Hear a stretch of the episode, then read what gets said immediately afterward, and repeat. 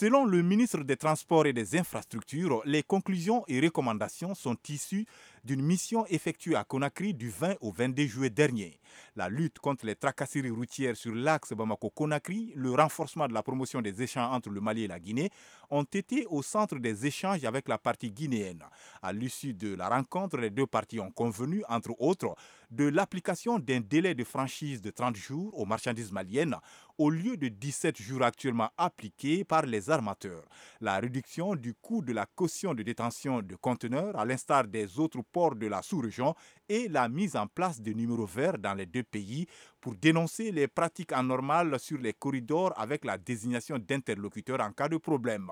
Autre recommandation faite entre les deux parties, il s'agit de l'arrêt immédiat des perceptions illicites opérées lors des franchises de la frontière et la mise à disposition du Mali d'une enclave pour la réalisation des creux pétroliers et des terminaux pour marchandises. Pour le ministre des Transports et des Infrastructures, la mission a été l'opportunité d'un échange franc entre acteurs et autorités des deux pays, et c'est là pour maintenir l'élan de solidarité que la Guinée a su maintenir pendant toute la période de l'embargo imposé au Mali.